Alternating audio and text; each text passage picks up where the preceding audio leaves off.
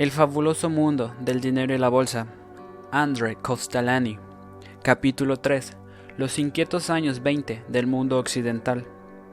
Lo mismo que el descubrimiento de América o la Revolución Francesa, la catástrofe económica norteamericana de 1929 cambió de manera total el rostro y la estructura social del mundo occidental. Todavía su espíritu está presente en nuestra vida como un fantasma. Para toda una generación, 1929 marcó un cambio en el tiempo. En las conversaciones se oía decir frecuentemente, ¿se acuerda? Eso ocurrió antes de 1929 o después de 1929. Norteamérica, paraíso de la prosperidad. Al jueves negro del mes de octubre le precedieron muchas semanas de color de rosa y años felices en los que se pudo vivir bien. God's own country, la tierra de Dios, Estados Unidos rebosaba fuerza en un reencontrado paraíso de prosperidad.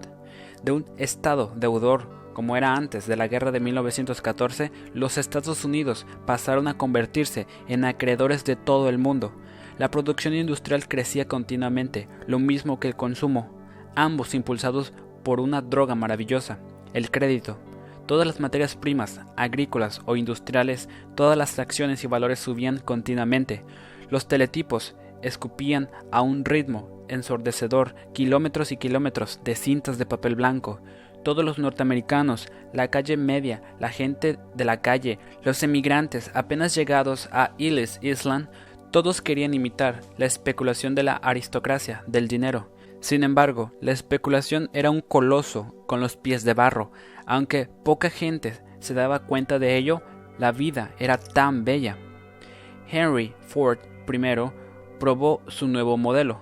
Por las noches se aplaudía a las Dolly Sister en el teatro Siegfried. Con Paul Whitman se podía seguir las melodías de George Gershwin, que después, con su Raspudia en Vine se convertiría en el mayor de los compositores de aquella época. Este compositor, hijo de unos pobres emigrantes judíos, fue el huésped de honor de las más brillantes fiestas de la aristocracia de la Quinta Avenida. Jean Harlow reinaba en los filmes de Warner Brothers.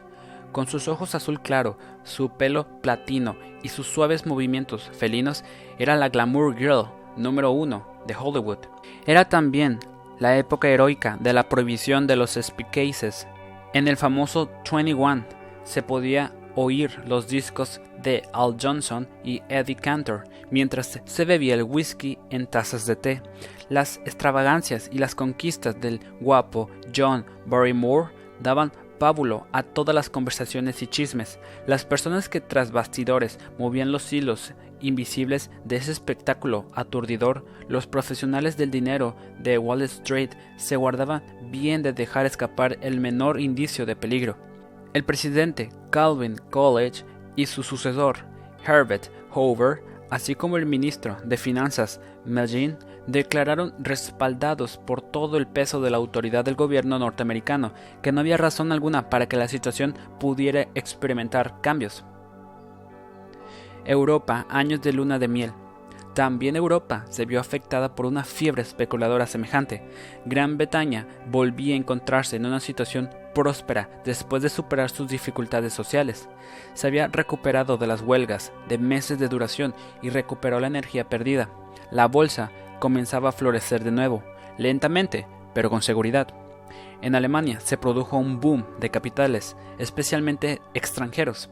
Durante mucho tiempo, Estados Unidos había invertido más de 250 millones de dólares anuales en la economía alemana. En la actualidad, esa suma equivaldría a 5 mil millones de dólares. Esta corriente de dinero alimentó las bolsas alemanas. Aún no habían pasado 10 años de su emisión y ya el entonces presidente del Reichsbank, Dr. Schatz, se negó a reconocer estos emprestitos. Treinta años más tarde, la nueva República Federal Alemana, con Konrad Adenauer como jefe del gobierno, tuvo que reconocer esa deuda con todos los intereses impagados. Esos emprestitos se convirtieron en una sensación financiera y nos produjeron a nosotros los especuladores que nos sentíamos optimistas sobre el porvenir de la nueva alemana las mayores ganancias. Además, al mismo tiempo que los dólares, llegaron los ingenieros y técnicos norteamericanos para ayudar a los varones de la gran industria del Roth a la modernización de sus fábricas y métodos de producción y trabajo de acuerdo con el modelo norteamericano.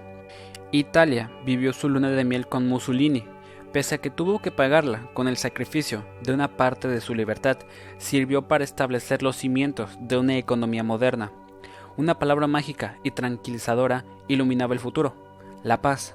Los tratados de Locarno, firmados por Gustavo Strandman, y después el pacto Brian Kellogg, declararon la guerra ilegal para siempre. Aristide Brian, con su bella voz de barítono, comunicó retóricamente esa política ideal. En la conferencia de Ginebra de 1929 se habló incluso de limitar las tarifas aduaneras. Fueron los primeros indicios del sueño europeo que 30 años más tarde habría de hacerse realidad en la Comunidad Económica Europea. En Francia, Poincaré pudo mantener en jaque la inflación y logró estabilizar la divisa nacional después de que el franco francés mantuvo un curso flotante durante tres años y encontró por fin su precio realista. Fue estabilizado de jure en 1929. Gracias a esta situación, la reconstrucción de Francia alcanzó su punto máximo. El experimento con el cambio flexible llevó a Francia a resultados muy positivos. El ciudadano rico se frotaba las manos al abandonar la bolsa. Las acciones y obligaciones seguían su curso ascendente. La fortaleza del franco y la buena situación de las finanzas atrajeron a París a capitalistas de todas las nacionalidades. Sin embargo, esa afluencia que enriquecía a unos hacía desgraciados a otros. Europa Central, derrotada en los campos de batalla, se había arruinado totalmente, jugando a la baja del franco. Los especuladores de Viena, Praga o Budapest habían sufrido ya la ruina de sus propias divisas. Creyeron sacar de ello una lección provechosa y se decidieron a jugar contra el franco, pero sus cálculos resultaron erróneos. Poincaré tuvo un éxito especular y logró salvar al franco. Lo consiguió gracias a que el banquero norteamericano J.P. Morgan le ofreció la necesaria munición y porque había logrado restablecer la confianza en su moneda. Ya entonces el tío Sam tuvo que apoyar a Francia. Esta no se ha mostrado nunca demasiado agradecida, ni siquiera hoy. Esa desgraciada especulación con el franco asestó el golpe mortal a las bolsas de Viena, Budapest y Praga. Un ambiente deprimente de pobreza y paro reinaba en aquel entonces en Hungría y en Austria. Jaideaux Amours, mon pays et Paris. En esos días yo estudiaba filosofía e historia del arte en la Universidad de Budapest. Por aquel entonces no existía en Hungría perspectiva de tiempos mejores. La idea de mi padre de mandarme a París durante las vacaciones estivales significó para mí una posibilidad inesperada de escapar a ese imperio de la tristeza. París, Jaideux Amours, mon pays et París. Los collares de bananas de la encantadora antillana Josephine Baker se agitaba al ritmo de esa canción de la que yo hice artículo de fe. Josephine Baker ya ha muerto, pero en sus tiempos de distinguida ancianidad consiguió gran respeto por su actividad social y benéfica. París significaba un mundo de lujos, placeres y fiesta que yo quería conocer, al igual que el héroe de Salzach. Rastignac descendió de su diligencia, me apé de mi comportamiento del Oriente Express una bella noche parisina yo aún no sabía que en aquel mundo los paraísos prohibidos podían estar a nuestro alcance, pero seguían siendo inaccesibles a quien no poseyera la llave que permitía la entrada, el dinero. Yo no tenía suficiente en mi cartera, ni mucho menos. El espectáculo era fascinante, pero no me bastaba contemplarlo desde afuera. Con sus gafas de carey y su pelo peinado a raya, Foujita aparecía por Montparnasse, seguido de Kiki, su modelo preferida, para reunirse con sus amigos Kingsling, Bertes y otros, y sentarse en torno a una mesa de la Rotonde y del Dome para cambiar impresiones. Las señoras elegantes hacían acompañar a Longchamp y a Teuil para lucir en aquel marco los vestidos que Poiret había diseñado para ellas. En su yate, en Bolgne, el famoso modista recibía como si fuera un gran señor a sus amigos de la buena sociedad y tocaba para ellos. Cuando ya empezaba a amanecer, las más recientes melodías de Nueva Orleans, en los Champs Élysées no existía ningún cine, pero en los bulevares había colas para ver otra versión de Norteamérica en la quimera del oro de Charlie Chaplin y del Oriente, El ladrón de Bagdad. En las novelas de la época uno podía aprender el idioma del pueblo y, así protegido, eso era elegante, podía mezclarse con ese pueblo de los bares de Pillet. Otras noches se podía ir cenar al Maxim tras haber oído a la mejor estrella del mundo, el inolvidable Maurice Chevalier, en su última canción Valentine's o los caballeros se quedaban solos en Café Weber para hablar del último modelo de automóvil o de las piernas de la Mistigat, la más famosa estrella del Music Hall de su época. Un lunes, los periódicos informaron de que André Citroën había hecho saltar la banca en Deauville en la mesa de Bancarat. Los ingleses embargaron los prados de Douquet, como el niño que aprieta su nariz contra el escaparate de una confitería, así admiraba yo aquel bullicioso vivir y actuar. Muy pronto tuve que emprender el regreso, y cuando estuve de vuelta en la triste y abrumador Budapest, solo tenía una idea, regresar a París. Pero antes de hacerlo tenía que reunir los medios y encontrar el camino para incorporarme a ese juego y sacar provecho de él. Me había dado cuenta de que para ello solo necesitaba una cosa, dinero. Caí en una auténtica crisis psíquica. Al mirar hacia atrás, veo con claridad lo importante que fue ese cambio en mi vida. Yo había colocado el dinero en un pedestal y pensaba en él sin cesar. Al principio fue un medio para conseguir un fin, después se convirtió en el fin, y me llevó a menospreciar todo lo demás. Mi ética, mi propio sistema de valores había cambiado por completo, solo me interesaba el dinero. Me sentía incapaz de disfrutar de nada. Soñaba con una caja de caudales llena de billetes, sacos repletos de dinero que yo contemplaba estasiado y podía manejar a mi capricho, como Valpone sus tesoros. Esa actitud frente al dinero llevaba automáticamente a cierta desidia. ¿Para qué comprar un auto de lujo si se puede tener siempre que se quiera, si se tiene suficiente dinero en la cartera? Si se lleva el talonario de cheques en el bolsillo, uno puede sentir todos los placeres del mundo y disfrutar de ellos como si ya se poseyeran. Por un lado, sabía la valoración del dinero, pero por otro lado, y en la misma medida, devaluaba todas las demás cosas, los llamados valores reales, es decir, all the money can buy.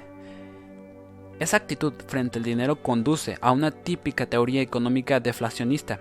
Yo llevé esa actitud perversa y despreciable hasta el absurdo y llegué a sentir un desprecio absoluto por todos los valores que no pudieran expresarse en dinero contante. Ese era el camino más directo para convertirse en un jugador a la baja. Expresar los valores en dinero contante significa establecer un precio para cada cosa, puesto que yo sobrevaloraba el dinero encontraba siempre que el valor de cualquier mercadería, incluso de las acciones, era siempre demasiado alto y esperaba que bajara en el futuro. Así solo podía especular a la baja, y además eso era lo que deseaba. Cuando Rockefeller perdía porque sus valores bajaban y yo ganaba porque había jugado a la baja, era como si acortara la distancia que nos separaba. Solo tenía un deseo, lanzarme a especular, puesto que ese era y es el único método para hacerse con dinero rápidamente, incluso para hacerse millonario. Mi primer día en el templo. El gran día llegó pronto. El recuerdo de mi primera visita al templo no se borrará jamás. El dinero parecía estar en el aire, como en un gigantesco casino de juego. Estaba por todas partes, solo se necesitaba una antena para captarlo. De creer a mi primer amigo en la bolsa esto no resultaba difícil. Bastaba con saber nada adecuadamente el medio de la corriente al alza, tener confianza, y a finales de mes se iba a recoger los beneficios. Me decía con una amplia sonrisa, dándome unos golpecitos en la espalda. He de confesar, a fuer de cierto, que yo no entendía gran cosa de todo aquel ir y venir, de aquella confusión en la que se movían cientos de personas, los nombres extranjeros de los valores desconocidos para mí zumbaban en oídos semi-ensordecidos. Los empleados más jóvenes iban de un lado para otro, llevando en la mano las notas con los deseos de sus clientes, tropezaban entre sí y corrían de nuevo en distinta dirección. En el centro, en el ring, había 60 señores siempre vestidos de negro, en invierno como en verano. Los 70 miembros de la Company des Agents de Change que se apoyaban con los codos en la balustrada que los separaba del público. Como los demás gritaban cedo o acepto, el mundo entero parecía participar en el juego. Algunos corrían a las cabinas telefónicas para transmitir los primeros resultados, otros se colocaban la mano sobre la boca para murmurar algo al vecino, conscientes de su importancia. Muchos tomaban notas febrilmente en las hojas de sus libretas de tapas negras. El nerviosismo general no me afectó en absoluto. Cuando más me adentraba en ese mundo nuevo, más rechazado me sentía por aquel ambiente cactancioso todos afirmaban disponer de las mejores confidencias, presumían de ganar siempre, sus clientes siempre estaban correctamente informados, conocían la receta infalible. Se podría creer que allí solo había genios y profetas. Todos informaban a los demás, complacidos de sus experiencias y éxitos, y cada dos frases uno comenzaba con estas palabras. Ya te lo había dicho yo. En la actualidad todo sigue igual. Cuando un novato llega a la bolsa, se siente embriagado por el ambiente. Allí no se habla, como es común entre amigos, sobre arte, política o mujeres, sino que la conversación versa exclusivamente sobre el dinero. Cuánto debía o podía haber ganado uno si hubiera comprado o vendido en el momento más oportuno. Solo se valoraba a las personas por lo que tenían y en qué medida podían resultar interesantes para este o aquel agente. Por suerte o por desgracia, poco a poco llegué a habituarme al ambiente. A la baja consideración que me inspiraban los valores, había que sumar la no menos baja que sentía por las personas con quienes me tropezaba en la bolsa. Cuando subía las escaleras del edificio, mi decisión ya estaba tomada. Ganaré jugando a la baja, y además, y esto era lo peor, sentiré el placer de ver perder a todos esos fanfarrones. Solo me faltaba dar con un objetivo de especulación y aprender el mecanismo de la especulación a la baja. Ese mecanismo, que a un novato podría parecerle tan complicado, es realmente muy sencillo. El especulador fulano de tal cree, por ejemplo, que las acciones de la empresa Constructores de Castillos en el Aire SA o Inmobiliaria de la Luna SL van a bajar. Supóngase que esas acciones cotizan a 100. El especulador considera la cotización demasiado alta y espera que algunas de ellas baje. Vende las acciones de Castillos en el Aire hoy mismo a 100, pese que aún no las tiene, pero deberá entregarlas a fin de mes. Unos días después baja de 100 a 80 y fulano de tal las compra a 80. También el término del plazo, es decir, que tampoco le serán entregadas hasta final de mes. En ese momento se efectúan las transacciones, Fulano de tal compra las acciones a 80 y las entrega a 100. Así obtiene el 20% de beneficio. Por el contrario, las acciones de inmobiliaria de la Luna no bajan, pues el Apolo 11 alucinó con éxito y regresó a la Tierra, y esa buena noticia hace subir las acciones de 100 a 140. Fulano de tal es presa del pánico, pues tiene que entregar a finales de mes y al precio de 100 las acciones de inmobiliaria de la Luna, que aún no posee. Así cuando llega el último día tiene que comprarlas a 140 y entregarlas por las 100 en que las había vendido. Esto le significa una pérdida del 40%.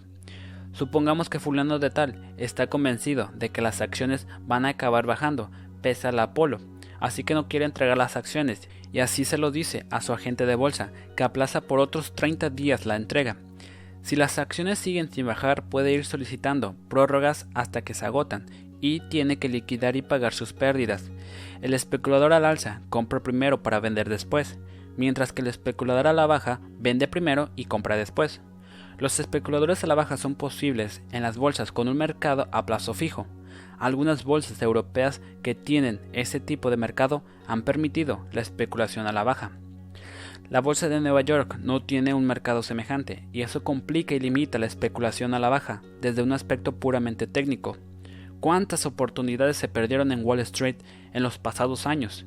Pero en las bolsas de París, Londres, Ámsterdam, Milán Estocolmo o Bruselas resultan tan sencillo especular a la baja como al alza. En la actualidad, la especulación a la baja es posible en Nueva York, aunque en forma distinta. Allí se trata con opciones de venta en gran medida. Quien posee una opción de venta sobre una determinada acción que le da el derecho a entregarla al cabo de 3, 6 o 9 meses a un precio fijo, podrá ganar mucho dinero en el caso que se produzca una caída de las cotizaciones. En Nueva York, en los años pasados, se ha desarrollado un gran mercado de opciones al alza y a la baja. En general, la especulación a la baja está mucho menos extendida de lo que suele creerse. De cada 100 especuladores, 90 lo son al alza y solo 10 a la baja. Jugar a la baja se considera en cierto modo como una degeneración, una perversa búsqueda del dolor, pero se trata naturalmente del dolor ajeno. Hoy, después de todas mis experiencias que en aquel entonces aún no poseía, creo que además de mi reacción sentimental contra el ambiente de la superespeculación, también me ha guiado un sano entendimiento humano, no podía establecer el correcto diagnóstico de la inflación producida por un boom provocado artificialmente, pero sentía de manera instintiva el peligro. Reconocía los síntomas de una situación patológica ya madura para la crisis. Era tal vez solamente la rebelión del buen gusto, un sentimiento clásico por la media de las cosas frente a la urgía de mal gusto que se estaba desarrollando delante de mis ojos. Una inflación incontrolada conduce a un trastorno del equilibrio de los valores. Se gana con facilidad, con demasiada facilidad, y eso hace que se llegue a encender un puro con un billete grande, lo cual ofende mis más íntimos sentimientos. Para mí, que había colocado el dinero en un pedestal tan elevado, era un dolor verlo utilizado como si se tratara de algo desprovisto de todo valor. Esa situación anómala animaba el triunfo de lo carente de valor a costa de aquello que lo tenía. Después, la bolsa, hasta el más pequeño cuchitril donde se jugaba, reinaba la misma atmósfera miserable. Todo el mundo podía ser un rey, solo tenía que comprar hoy para vender mañana. Esa melodía me sonaba como algo habitual. Me recordaba el asunto de los tulipanes, de la Compañía de Indias, de la Rue Concompoix, del Sud Se Bubble, yo lo había captado con mis propios oídos en la Europa central y debía producirme inquietud. Algo olía a podrido en el mundo de las finanzas. Guiado por mis sentimientos y reflexiones, comencé a especular a la baja y vendí el vacío, es decir, sin poseerlos y aplazarlos, toda una combinación de valores con la intención de volver a comprarlos más baratos. El jugador a la baja afortunado.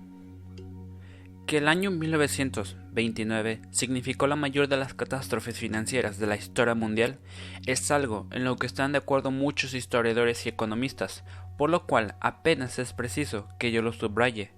La catástrofe se presentó en medio de un ambiente de euforia que parcialmente, al menos, estaba mantenida de modo artificial por el gobierno norteamericano del presidente Hoover. Los economistas anglosajones se han venido esforzando en explicar la crisis de 1929. Algunos opinan que el aumento del tipo de descuento del Banco de Inglaterra fue la causa que puso el movimiento la crisis. Otros alegan que el Federal Reserve Bank había elevado ya varias veces sus tipos de interés y que Wall Street, pese a ello, seguía navegando viento en popa.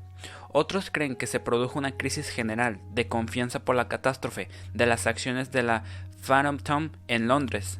Realmente, eso fue bastante más que una catástrofe financiera, un auténtico escándalo, el primero después de la terminada la guerra de 1914-1918. Clarence Hatley, el jefe de la Photomaton, fue calificado de estafador una palabra que posteriormente se emplearía con excesiva frecuencia con otros grandes de la bolsa. Las negativas consecuencias psicológicas del escándalo de Hatley en septiembre de 1929 fueron extremadamente peligrosas. De un solo golpe se derrumbó toda la confianza, se hicieron muchas preguntas, había sido levantadas sobre bases igualmente engañosas la mayor parte de las otras compañías? La radio, la seda artificial, los automóviles, todas esas industrias que se habían desarrollado con tanta rapidez, ¿trabajarían con pérdidas en los próximos tiempos? Se empezó a dudar de la rentabilidad de la concentración de grandes capitales, es decir, de la honestidad de los grandes trusts y holdings. Ya en aquel entonces estaba en pleno apogeo esos procedimientos de combinación de sociedades y de fondos de inversión. Las sociedades matrices incubaron empresas filiables que adquirirían las acciones de las primeras hasta el punto de que no podía saberse cuál era la sociedad fundacional y cuáles son filiables. Solo una cosa quedaba en claro, las acciones subían su cotización con razón o sin ella, con ganancias o con pérdidas de las sociedades. Como ocurre en la actualidad, se podían hacer al público todo tipo de empresas. Nada es más sencillo que vender a la gente acciones y valores bursátiles cuyo cambio está en alza. Tan difícil como resulta ser que el público se interese por acciones cuya cotización ya ha bajado y se encuentran muy depreciadas pues el humor de ese público sigue la tendencia de las cotizaciones. La masa solo compra cuando los precios están en el alza. Estos, gracias a ello, aún suben más. El 22 de octubre de 1929, la mayor catástrofe financiera de la historia.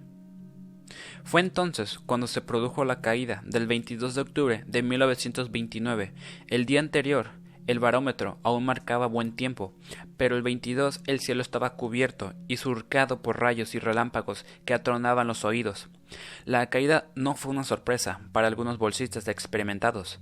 Se produjo, como suele ocurrir frecuentemente en la historia de las finanzas, el boom de la bolsa se hinchó, con la corriente de dinero afluyente y con los créditos, hasta convertirse en un enorme globo que podía explosionar fácilmente si se le tocaba con la punta de un alfiler y ese pinchazo tenía que llegar irremisiblemente. Repito, no se produce una catástrofe bursátil que no haya sido precedida por un boom de la bolsa, y no hay ningún boom que no termine en catástrofe. Los acontecimientos se precipitaron.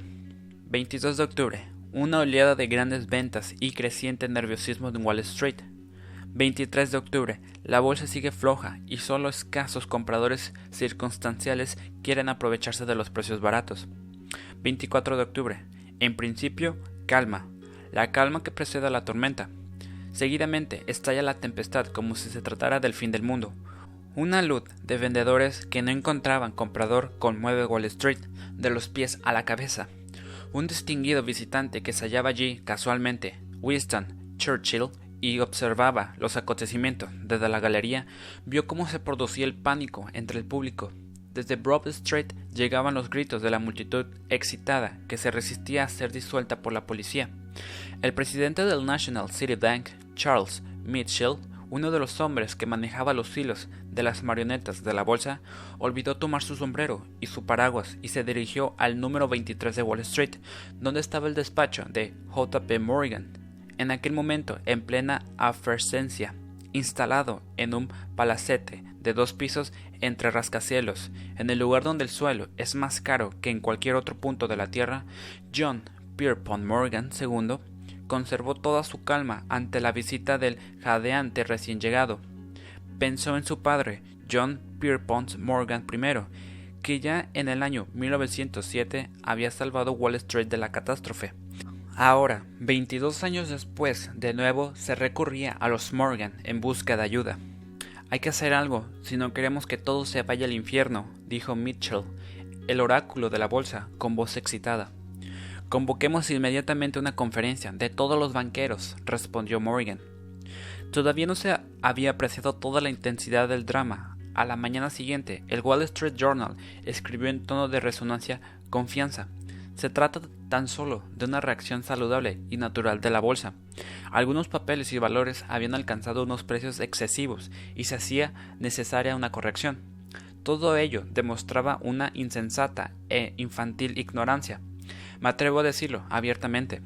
Como siempre, las cosas empiezan con una corrección, pero tras la primera corrección llegan la segunda y la tercera fases, tal y como ya hemos descrito.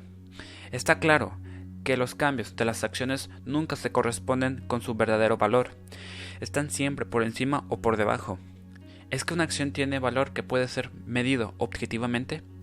Si fuese así, podría saberse el valor exacto de una empresa industrial y no existiría la bolsa.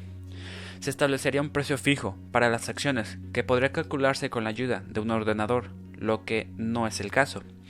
Por esa razón fracasan todos los experimentos con tales ingenios y otras reglas mágicas tendentes a determinar con anticipación el curso preciso de una tendencia bursátil en determinada rama. La valoración y el juicio sobre una acción depende de millones de personas y cada individuo tiene una opinión distinta cada día sobre las posibilidades y el futuro de una empresa. Muchos factores influyen el juicio definitivo el ánimo favorable o contrario del comprador, incluso sus problemas personales desempeñan un papel, si ha dormido bien, si tiene disgustos familiares, etc. En mi opinión, para la tendencia bursátil son decisivos los factores básicos que ya describí en el capítulo titulado La caprichosa lógica de la bolsa. Incluso la política exterior e interior, el desarrollo social, las declaraciones importantes de los estadistas, las decisiones de los gobiernos, toda una colorida paleta de noticias, en suma, se puede incluir entre los ya mencionados factores básicos. Fueron precisamente esos problemas los que contemplaron y estudiaron los cinco mayores banqueros de Nueva York, que se reunieron en una improvisada conferencia en las oficinas de Morgan. No había tiempo que perder el pánico tenía que ser contenido. Con toda la rapidez posible había que encontrar la medicina precisa, dinero. El plan estratégico se trazó apenas en una hora. Los banqueros se comprometieron a constituir un fondo de apoyo a la bolsa de 240 millones de dólares, cantidad en aquel entonces astronómica, que a disposición de los compradores pondría de nuevo a flote Wall Street. El presidente del Stock Exchange, Richard Whitney, fue encargado de dirigir la acción del salvamiento. Apareció personalmente en el gran patio de la bolsa y en voz alta, para ser oído por todo el mundo, dio órdenes de compra que no había podido escucharse en todo el día. Mil acciones de Steel a cambio de 205, pese a que ese mismo papel, poco antes, no había encontrado comprador a 190. Desesperación tras una loca embriaguez. Pero las medidas llegaron demasiado tarde y esa transfusión de sangre no fue suficiente. De un optimismo ilimitado se había pasado a un pesimismo, igualmente sin límites. En los días que siguieron, las cotizaciones continuaron bajando, la marea de ofertas de venta y los precios en descenso desataron nuevas ofertas de venta. Exactamente igual que un año antes, los precios en ascenso aumentaron las ofertas de compra. Los edificios de Wall Street continuaban iluminados aún en las horas nocturnas y mantenían su actividad plena porque los empleados tenían que comprobar los depósitos de garantía de los clientes. A toda prisa, los agentes de bolsa redactaron e imprimieron circulares en los cuales se pedía a sus clientes nuevas sumas de garantía. Los telegramas se amontonaban. Por favor, envíe cobertura. Pero en los sobres que se recibían como respuesta no había cheques, sino solo nuevas órdenes. Venda. El dinero contable había desaparecido. El 29 de octubre de 1929 se celebró una nueva conferencia, en esta ocasión secreta, en los despachos subterráneos del propio edificio de la bolsa. ¿Se ordenaría un cierre? No serviría de nada, era ya demasiado tarde, determinaron los banqueros, desolados. Las pérdidas eran tremendas. El mercado de valores y acciones había sufrido un golpe trascendental que conmovió a fondo las bases de la vida económica. En un intento de salvar algo, al menos, se trató de devolver la confianza con buenas palabras, de recuperar la maravillosa Prosperity, una campaña de prensa, declaraciones oficiales con un implícito llamamiento a la esperanza, peticiones de conservar la calma, pero todo fue inútil. Los especuladores y el público en general habían perdido la cabeza y no podían superar el profundo choque nervioso. También era demasiado tarde para los bellos discursos. La opinión pública estaba plenamente trastocada. La desesperación masiva se extendió igual que antes había ocurrido con la embriaguez de las compras. No se trataba solo de una crisis de nervios, sino de un vacilo que se multiplicaba sin cesar y atacaba a todos. Una de las manifestaciones que acompañaron a las inmensas pérdidas en la bolsa fue la paralización del poder adquisitivo que se empeoraba día a día, sobre todo los pisos, los automóviles, los muebles, los aparatos de radio y las neveras comprados a plazos dependían del boom de Wall Street. Ni el más pequeño de los empleados había vacilado en superar su presupuesto y comprar a crédito, convencido, como estaba, de que sus ganancias en la bolsa le permitirían pagar sus plazos. Todo eso pasó de repente. Desde los consumidores, la crisis se extendió a las ramas de producción, de una vida ligera, del buen ánimo y la alegría. Solo quedó un montón de cenizas. Acabaremos por pedir limosna, decía el optimista. Sí, pero ¿a quién? le respondía el pesimista. Con humor negro, cientos de anécdotas y chistes trataron de representar la situación y el ambiente de aquellos años tan oscuros. Un especulador entra en un restaurante de Wall Street y pide ostras, sopa, un entrecote, tostadas y café. Como el camarero tarda mucho en abrirle las ostras, corre a echar una mirada a su teletipo. Suprima las ostras, le grita al camarero. Otra mirada al teletipo. La tendencia a la baja se acentúa. Suprima la sopa otra mirada al teletipo, su prima el entrecote, y así hasta llegar al café. En vez de almorzar, el especulador empobrecido tuvo que limitarse a pedirle al camarero un vaso de agua y una aspirina. Los rascacielos, símbolo de la prosperidad de antaño, quedaron desiertos. El número de suicidios alcanzó proporciones horrorosas. Un inglés que llegó a un hotel neoyorquino pidió una habitación del último piso para poder disfrutar mejor de la panorámica de la ciudad. ¿La quiere usted para admirar el paisaje o para tirarse por la ventana? le preguntó el recepcionista. Los norteamericanos, con su debilidad por las estadísticas, en los buenos como en los malos tiempos, no pudieron resistir la tentación de expresar en cifras la extensión de la catástrofe. 123.884 especuladores con éxito, que hasta entonces iban en Cadillac tuvieron que empezar a ir a pie. 173.397 hombres casados tuvieron que librarse de sus queridas, un lujo que no podían seguir permitiéndose, y hubieron que regresar junto a sus confiadas esposas. La fábrica de moneda tuvo que emitir 111.835.248 monedas de 5 centavos para uso de gentes que antes nunca había viajado en el metro y ahora tenían que utilizarlas. La jerarquía social se derrumbó. Los millonarios de ayer eran vistos vendiendo sus manzanas en las esquinas. Los emigrantes habían perdido todo lo que poseían, menos sus acentos extranjeros. Unas tras otras, las fábricas tuvieron que ir cerrando sus puertas y muchos millones de parados empezaron a reclamar ayuda económica al impotente gobierno. La deflación amenazaba cada vez más con ahogar a los Estados Unidos, y no se veía ni el menor resplandor de esperanza en el horizonte. Todo entraba en crisis. Los políticos, la gente del teatro y del cine, así como los adivinos y profetas, trataban inútilmente de anunciar el fin de la terrible pesadilla. Incluso se anunciaba en pancartas vienen tiempos mejores, la prosperidad está en camino. Lo profundo de la crisis se aprecia mejor en cifras. Cotización de las acciones en dólares 1929-1932 Radio Corporation de 115 a 3.5 Nueva York Central 256 a 5 dólares. Automóviles 135 a 5 Automóviles General Motors 92 a 4.5 Grandes almacenes de 70 a 3 Aparatos eléctricos de 220 a 20. Siderurgia 375 a 22. La salvación gracias a Roosevelt. En esos oscuros días, las elecciones de noviembre de 1932 llevaron a la Casa Blanca al hombre que se había previsto de antemano Franklin Delano Roosevelt. Solo él era el responsable del futuro. En sus manos estaba la salvación de un continente y del sistema capitalista. Cuando Roosevelt se hizo cargo del gobierno, el pánico había alcanzado su punto cumbre. Los bancos del estado de Michigan fueron los primeros en cerrar sus puertas cuando sus clientes asaltaron sus cajas. Los siguieron los bancos de los otros 47 estados. La gente se preguntaba qué iba a ser de Wall Street. Lo primero que hizo Roosevelt fue convocar una conferencia en la que se acordó devaluar el dólar en un 40%. El Federal Reserve Bank envió dinero fresco a todos los bancos y estos pudieron abrir de nuevo sus ventanillas. La medida produjo cierta tranquilidad entre el público. La devaluación del dólar, sin embargo, solo fue una de las mejores y numerosas medidas del New Deal. Con ella se deseaba poner en circulación una mayor cantidad de dinero y en ese modo hacer frente a la psicosis de la deflación. Además, un dólar más barato aumentaría la capacidad competitiva de los Estados Unidos, que, desde la devaluación de la libra esterlina dos años antes, se ha visto muy perjudicada.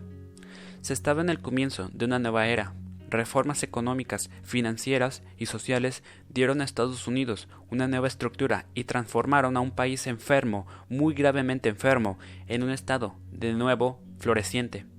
El hombre al que la crisis de Wall Street llevó al poder durante 14 fatigosos y difíciles años, se ganó así un lugar de honor en la historia norteamericana. Consecuencias en Europa de la tragedia norteamericana.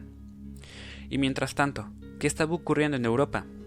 El panorama era mucho menos dramático, pero en el curso de los años su prosperidad se había visto también gravemente afectada.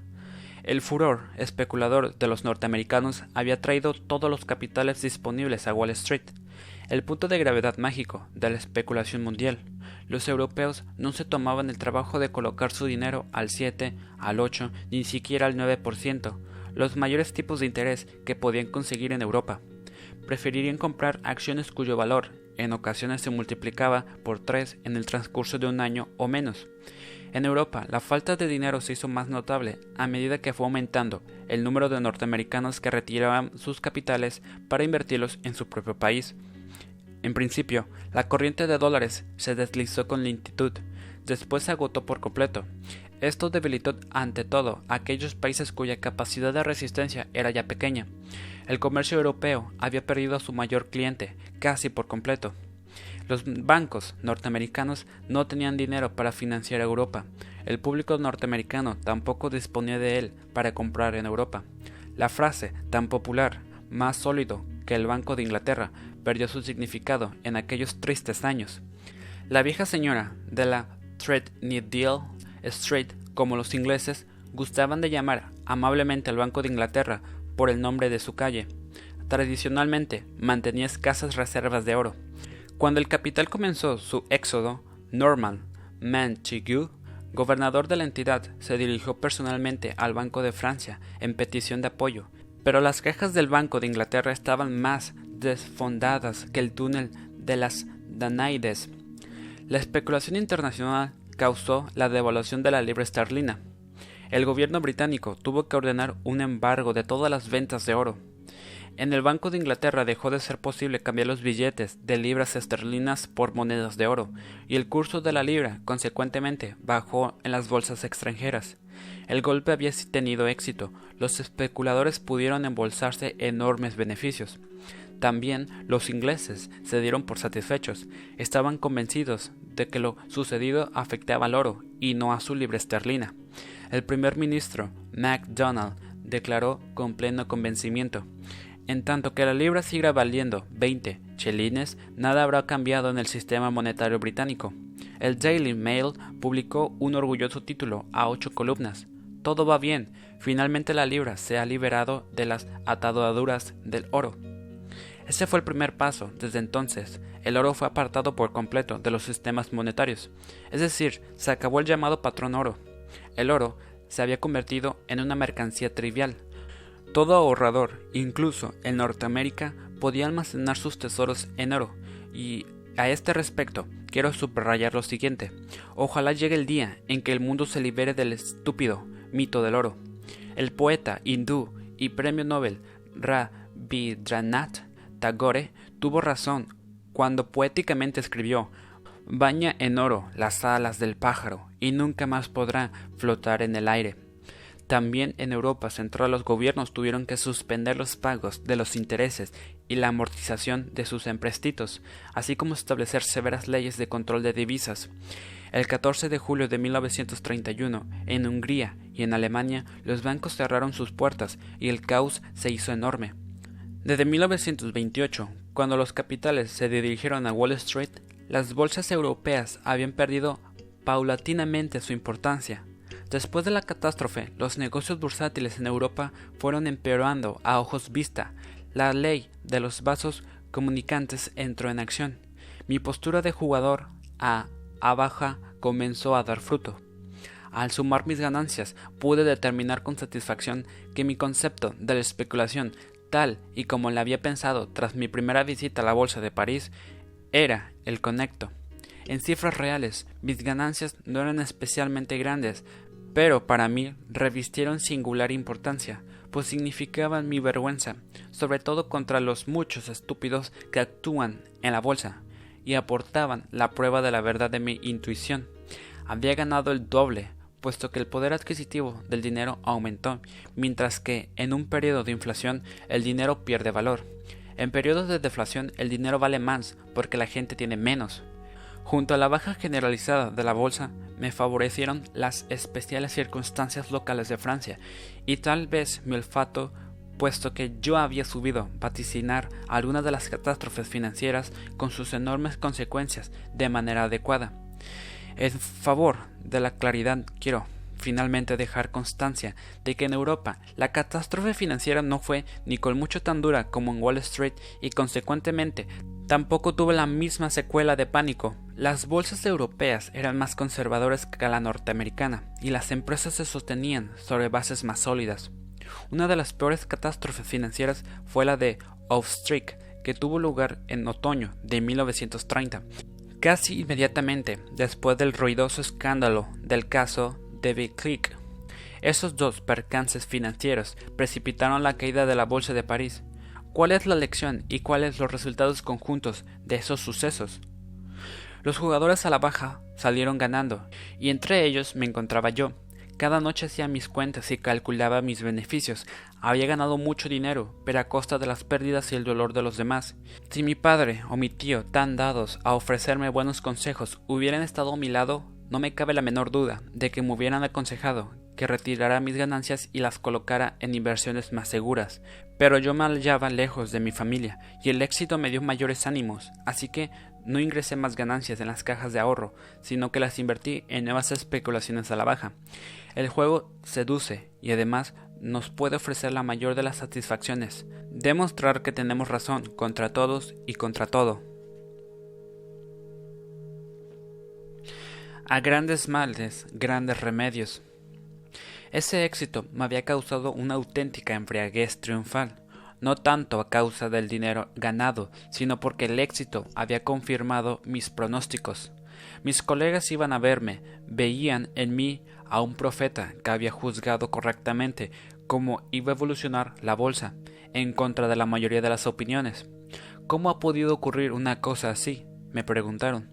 Todo es posible en la bolsa, fue mi respuesta, e incluso lo lógico.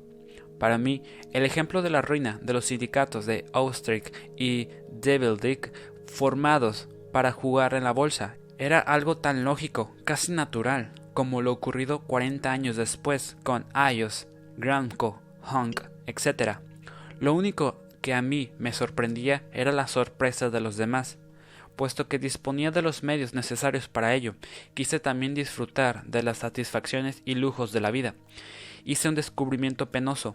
Mi racionalismo filosófico y olfato para jugar en la bolsa dieron como resultado que yo ganara mucho dinero mientras otros lo perdían. Mis deseos se habían realizado, pero la comedia que tenía ante mis ojos me perturbaba en máximo grado. Mis amigos, mis camaradas, todos aquellos a quienes apreciaba se habían arruinado.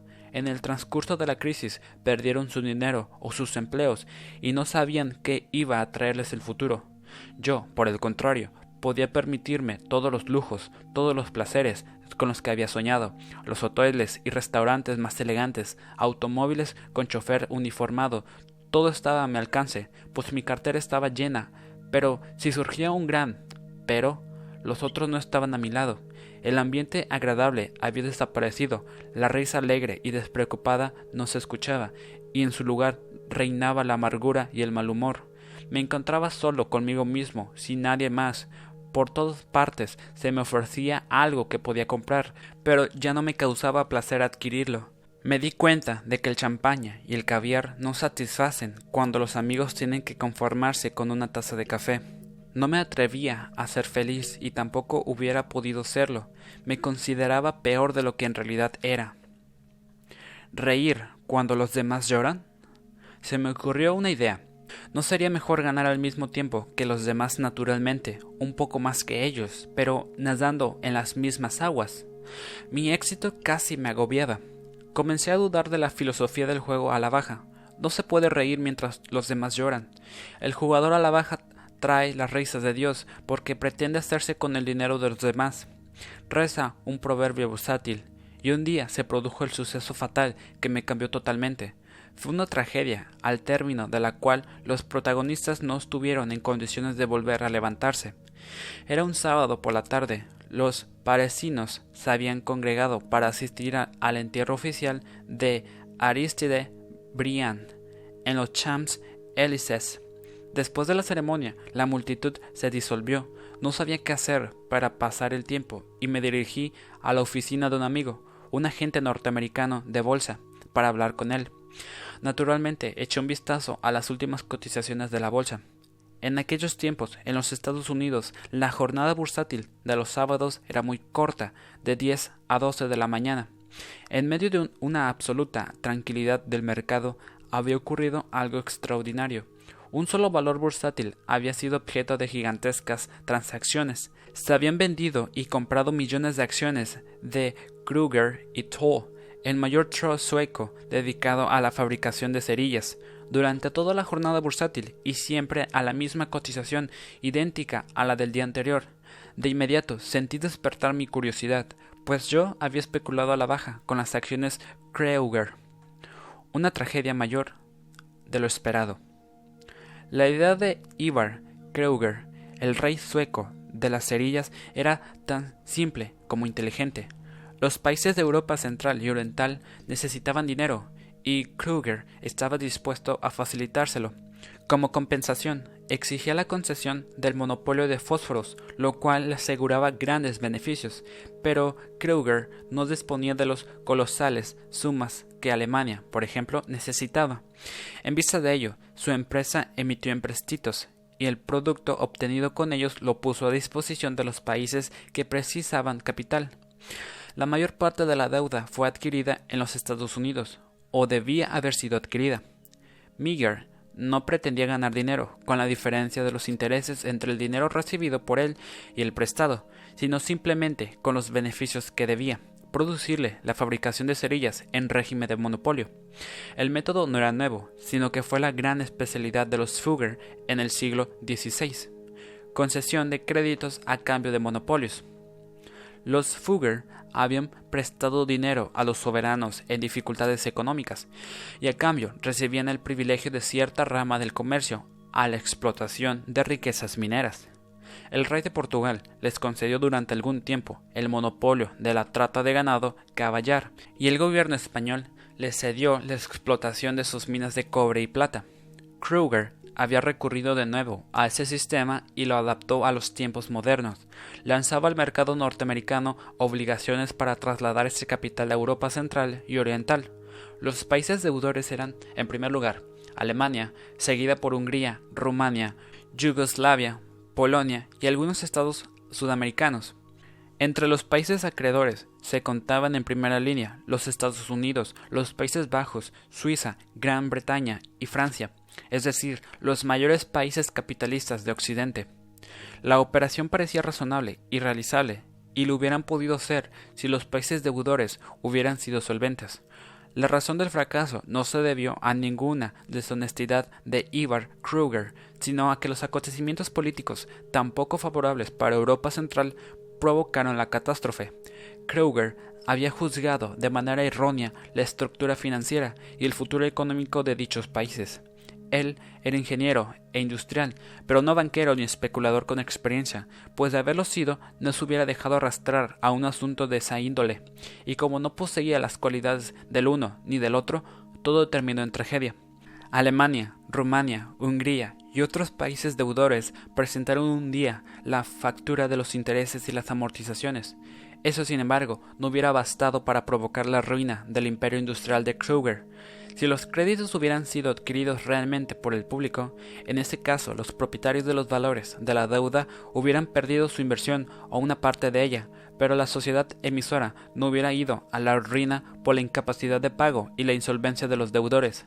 El Credit Lyonnais que se ocupó de colocar los valores de la deuda rusa no se arruinó cuando la Unión Soviética se negó a aceptar y hacerse cargo de la deuda de la Rusia surista Y la banca Rothschild tampoco cayó cuando una gran parte de la deuda extranjera que había hecho llegar al público demostró no valer nada.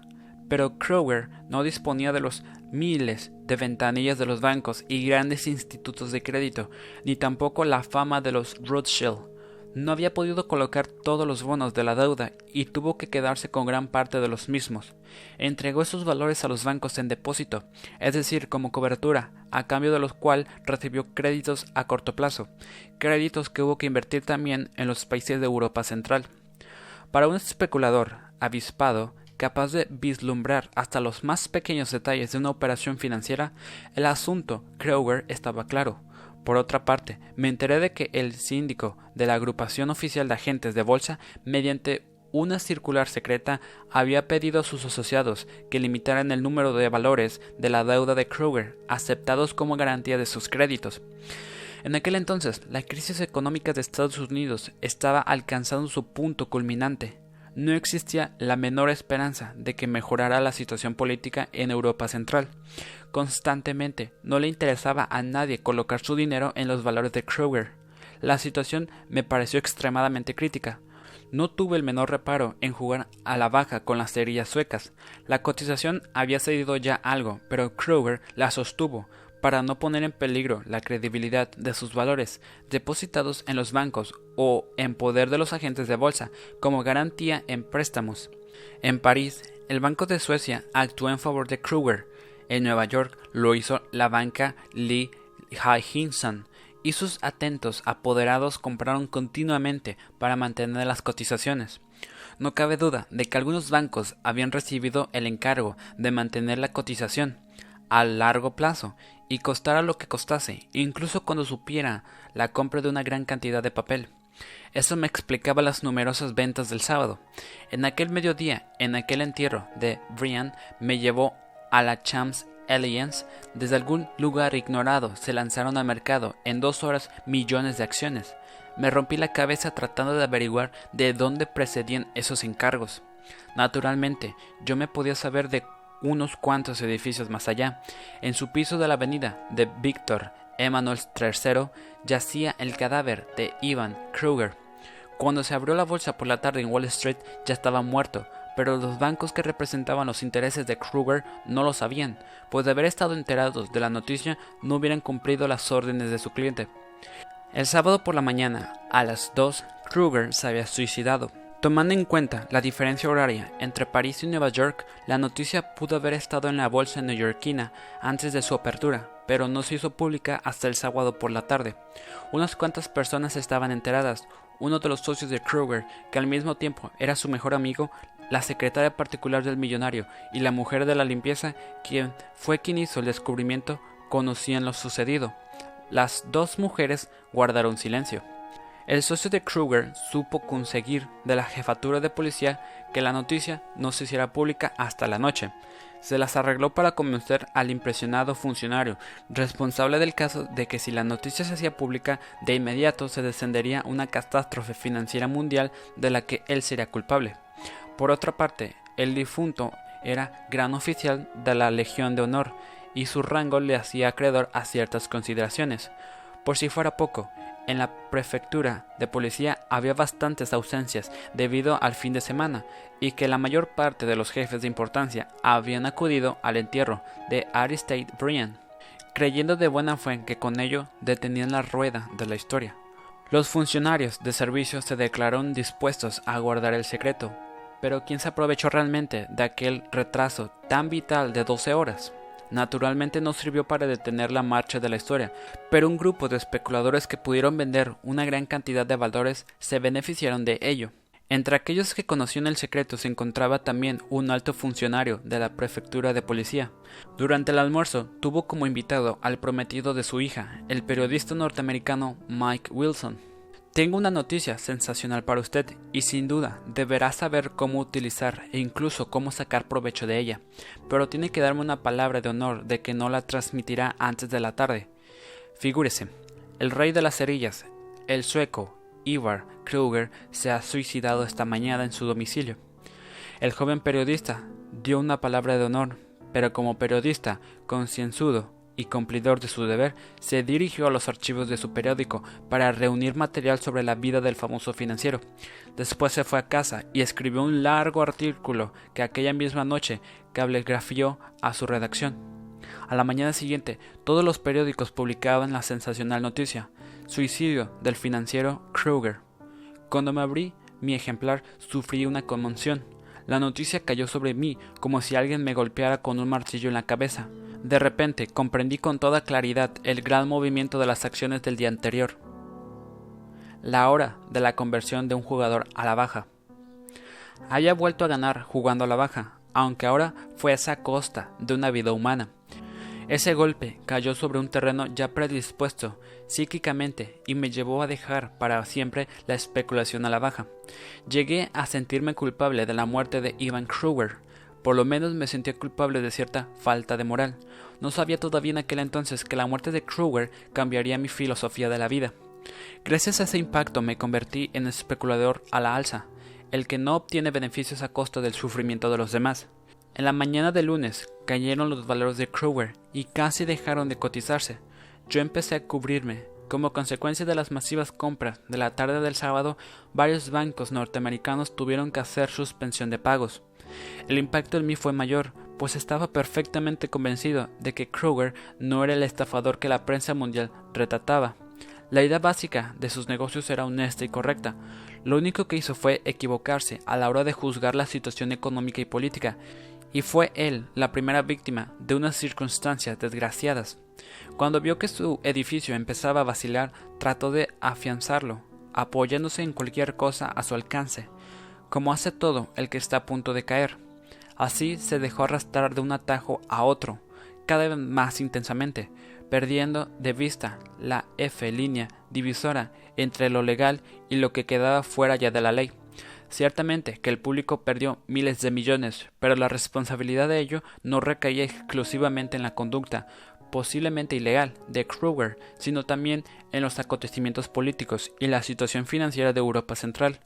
Con un poco de tolerancia, creo yo, se le podía conceder a Kruger el beneficio de circunstancias atenuantes. Al día siguiente, el periodista acudió de nuevo a casa de su prometida. ¿Qué supo sacar provecho de la noticia que le di ayer? le preguntó su futuro suegro. Sí, desde luego, le respondió el joven. El director del periódico me ha felicitado por mi artículo, porque gracias a usted fui el primero en dar la noticia. Vaya, y eso es todo lo que ha hecho. El joven periodista pagó cara su honestidad y simpleza.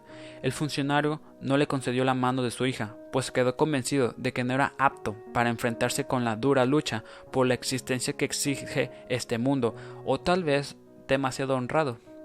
Otras personas tuvieron la misma información y tal vez de la misma fuente y supieron aprovecharla para su propio beneficio, hasta el punto de que la bolsa neoyorquina nombró una comisión para aclarar quién había dado motivo a las ventas masivas del sábado, pero nadie pudo descubrir la menor pista.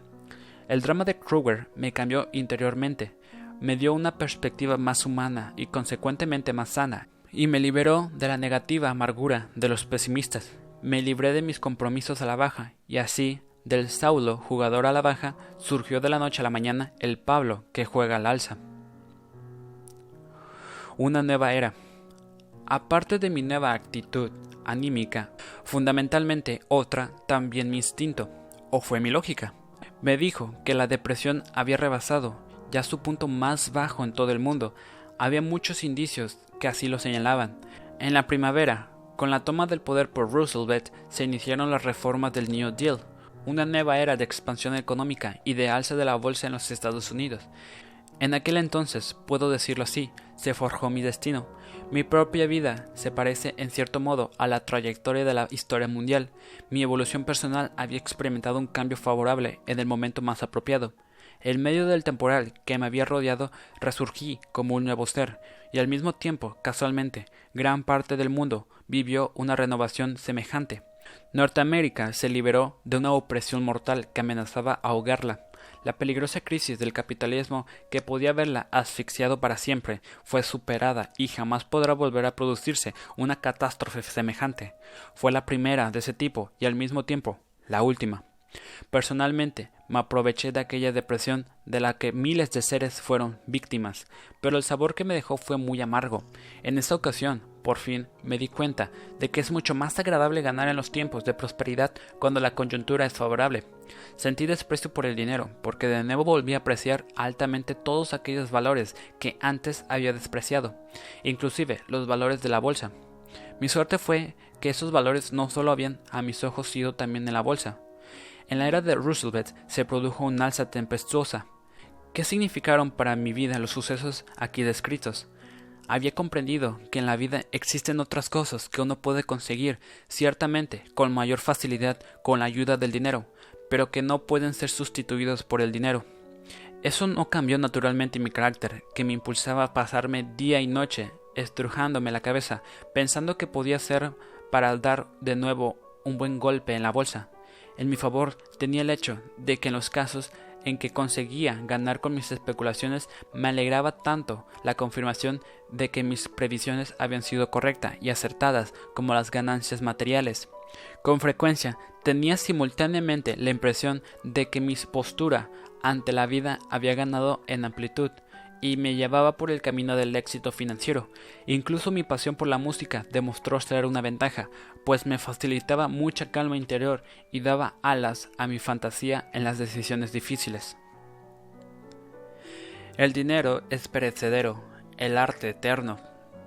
También la dinastía de los Wildenstein en París había puesto a sus ovejas bajo techado, pero en otras dimensiones totalmente distintas, y no lo hizo gracias al amor por un determinado tipo de arte, para cuya recepción se necesita un oído sensible, sino por otro, que más siempre requiere ojos altamente receptivos.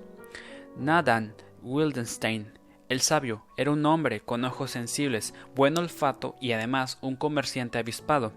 El fundador de la dinastía de los Wildenstein de París, que hoy rige el mercado del arte en todo el mundo, Nadan Wildenstein tenía una filosofía fundamental que compendiaba en las siguientes palabras temeridad en la compra y paciencia en las ventas.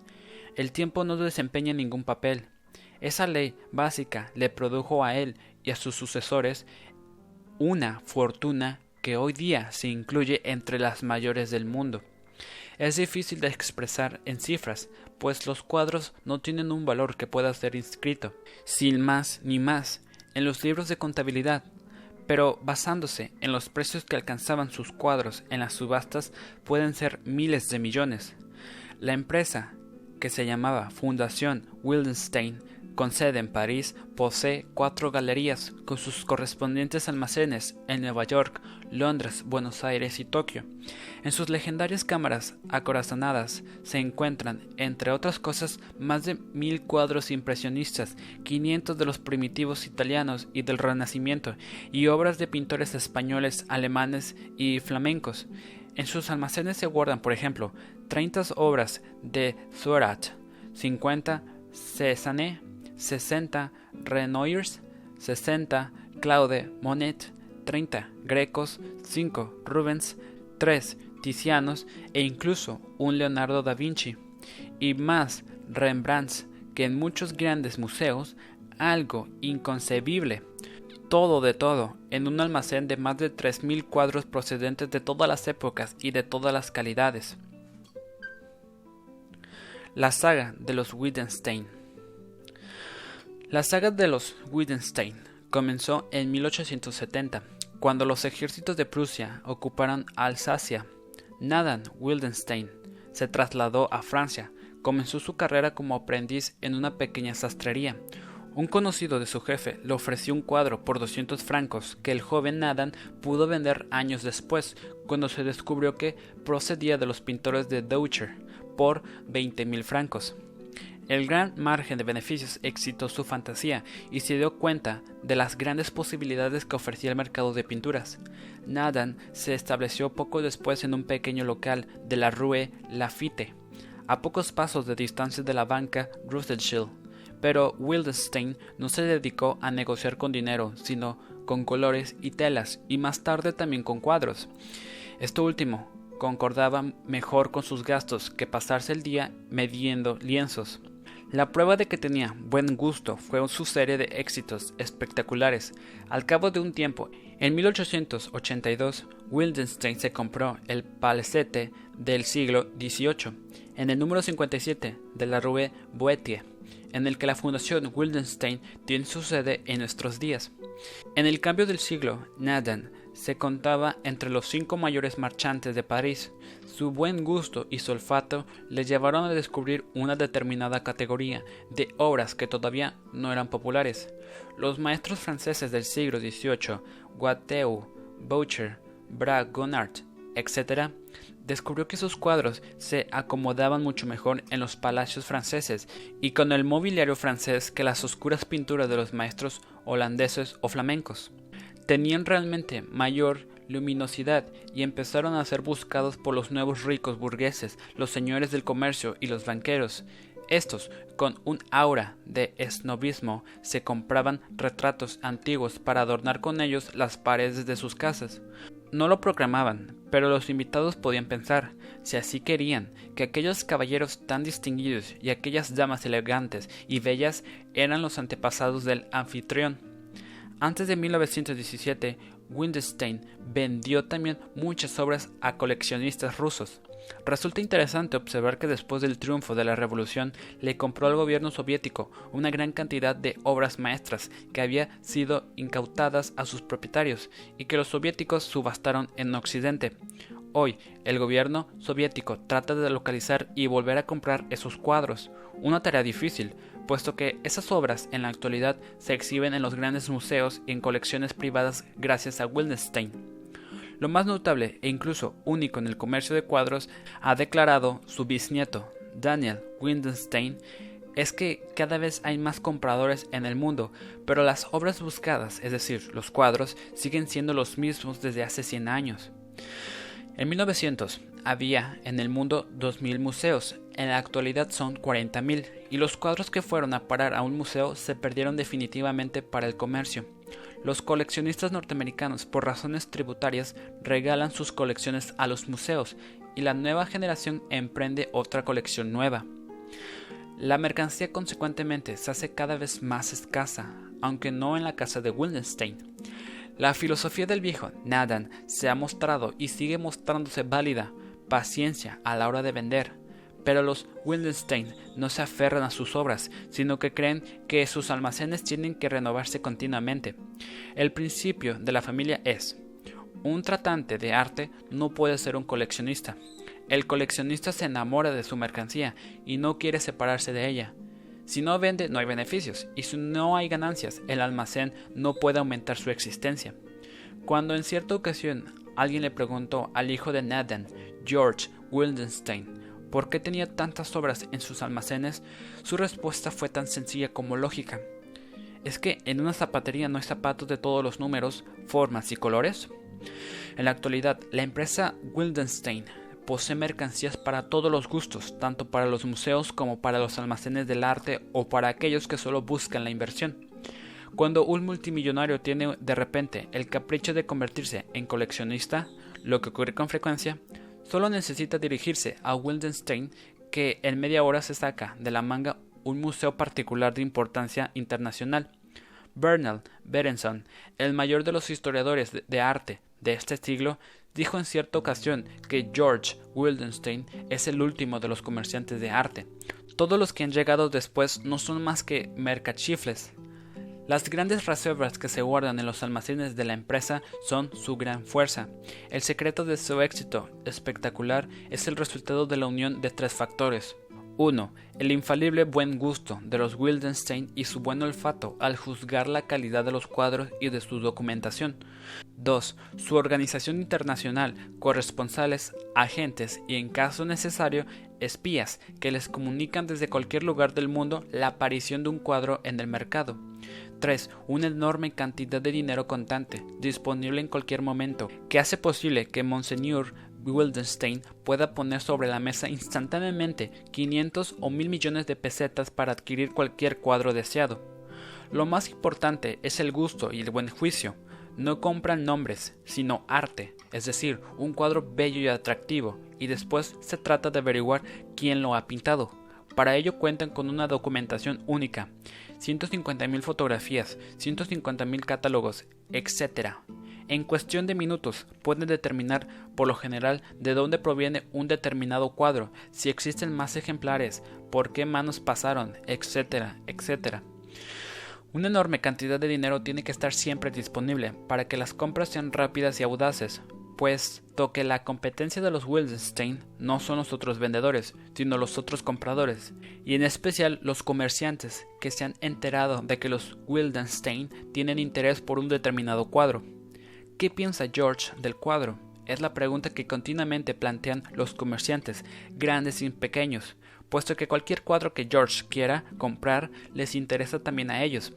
Esos comerciantes adquieren más con los oídos que con los ojos. Los ojos lo tiene George gracias a su padre, que ya lo llevaba asiduadamente a museos y exposiciones cuando solamente tenía siete años, y le solía preguntar ¿Es bonito ese cuadro? Así fue educado George, hijo. Nathan no había estudiado historia del arte, pero tenía un especial sentido del arte, eso era todo. Sus sucesores, George, Daniel y los hijos de este, son profesores de historia del arte, aparte la capacidad de juicio y la experiencia profesional que les fueron inculcados desde la infancia. Daniel Windenstein es, como técnico, miembro de la Academia de Bellas Artes, un honor extraordinario para un comerciante. La venta, es decir, el encontrar clientes no es ningún problema para Wildenstein. Cuando junto a un cuadro se presente una factura de Wildenstein, esto significa dos cosas. El cuadro está libre de sospecha en todos los aspectos y suma a ello el prestigio del buen gusto reconocido de los Wildenstein.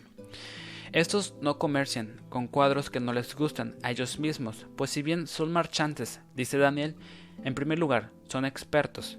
Así ocurrió con un buen día, George subastó 250 Picassos porque no correspondían ya a su gusto personal. La galería de Wildenstein tuvo un contrato con Picasso desde 1914 a 1930.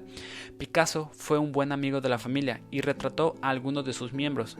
Los Wildenstein no demostraron nunca gran interés por el arte abstracto. La frase falta de interés acude con frecuencia a los labios de George Wildenstein cuando se le presentan algunos cuadros pero no es menos corriente oírle decir a sus agentes pueden subir hasta un millón. En muchas ocasiones se ha mostrado dispuesto a comprar un cuadro por el precio que sea. En el zoológico del coleccionista. Una típica historia a la Wildenstein me la contó sonriendo Daniel. Ocurrió al comienzo de los años 40, cuando estábamos en Nueva York. Una señora alemana, Frau Hirschland, miembro de una famosa familia de banqueros de Essen, pero que en aquel entonces residía en Nueva York, llamó por teléfono a mi padre y le preguntó si estaba interesado en adquirir un Van Gogh, Rosas Blancas. Pidió por el cuadro cien mil dólares. Sí, respondió mi padre. Ahora mismo le envió a mi hijo para que vea el cuadro. Mi padre me encargó que si el cuadro era de mi agrado lo comprara y lo pagara de inmediato. El cuadro le gustó a Daniel, pero había un pequeño inconveniente. La señora Hirschland le había concedido una opción sobre el cuadro al millonario californiano Albert Lasker, y faltaban todavía tres días para que se cumpliera ese plazo de opción. La señora telefonó a Lasker y le dijo que Wildenstein estaba interesado por el cuadro, por lo que le rogaba le dijera si iba a hacer uso de su opción. Lasker le respondió que no estaba interesado y que le podía vender tranquilamente a los Wildenstein. Daniel puso el cheque sobre la mesa, se llevó rosas blancas bajo el brazo y lo depositó en la galería de la familia. Al día siguiente llamó Lasker desde California y les dijo que les quería comprar el Van Gogh. Wildenstein se quedó perplejo, se excusó y le dijo que no podía vender el cuadro sin ganar nada, de modo que le pidió 130 dólares. Ok, fue la respuesta desde California. Wildenstein sintió que le picaba la curiosidad y quiso saber qué había en el fondo de la actitud de Lasker. Pronto obtuvo la explicación de labios del propio cliente. Prefiero pagar 30 mil dólares más por el cuadro si tiene su garantía. Unos años más tarde, Ese mismo Van Gogh fue subastado y se vendió por 600 millones de pesetas. En el momento en que un cuadro pasa por las manos de los Wildenstein, aumenta de valor, y no solo en un 30%, sino en ocasiones en un 100 o 200. Esto es lógico, de acuerdo con la idea de que el dinero es perecedero, el arte eterno. Los Wildenstein son los príncipes de los marchantes y los marchantes de los príncipes, aun cuando en ocasiones se trate solamente de los príncipes del dinero. No puede sorprender a nadie que para las galerías Wildenstein la venta no constituya ningún problema, puesto que sus principales clientes son los museos, las fundaciones, los millonarios, los banqueros y hasta los sindicatos. Sí, los sindicatos. Es sabio, por ejemplo, que en el mercado de arte actual uno de los principales compradores es la caja de pensiones de los ferroviarios británicos, que cada año invierte 15 millones de dólares en la compra de obras de arte de primerísima categoría. En ese zoológico de coleccionistas se reúnen muchas figuras chocarreras. Uno de los mayores coleccionistas de Estados Unidos, Hace unos años era un tal Mr. Kress, el millonario propietario de unos grandes almacenes llamados Five and Ten Cent Stores. Creía que negociar con obras de arte era algo así como el comercio con camisas o artículos de Jim Piazza. Intentaba comprar al por mayor 20 o 30 cuadros de una vez para obtener una rebaja. Cuando Wildenstein aceptó, Kress compró inmediatamente. Paul Getty, el más opulento de los multimillonarios de su tiempo era bastante menos importante a la hora de comprar obras de arte. En cierta ocasión fue a la galería de Wildenstein y le preguntó ¿Cuál es el cuadro más barato que tiene a la venta? El mayor coleccionista de nuestro tiempo y sin duda el mejor cliente de Wildenstein es Norton Simon, el multimillonario norteamericano del ramo alimentario y de los cosméticos Wildenstein calculaba que Norton habrá comprado en los últimos 15 años cuadros por valor de unos 10 mil millones de pesetas. La importancia de Wildenstein en el mercado de las obras pictorísticas puede ser comparada a la de Rothschild en el terreno de las finanzas. El brillo de la firma Rothschild se ha ido apagando últimamente, mientras que Wildenstein sigue reinando como un soberano en el mercado del arte. También la tradición desempeña un importante papel en ambos casos. Los clientes quieren saber cómo serán los herederos de una empresa en la que han comprado y por valor de millones una mercadería tan especial y delicada como las obras de arte. Y hay también otro fenómeno que comparten ambas dinastías, su amor a los caballos.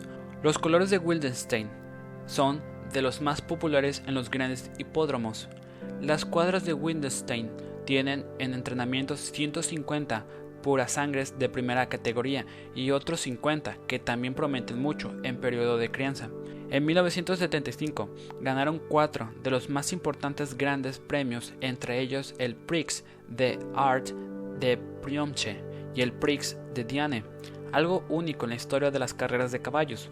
No puede extrañar que Daniel Wildenstein sea un excelente jinete y su hijo un gran jugador de polo.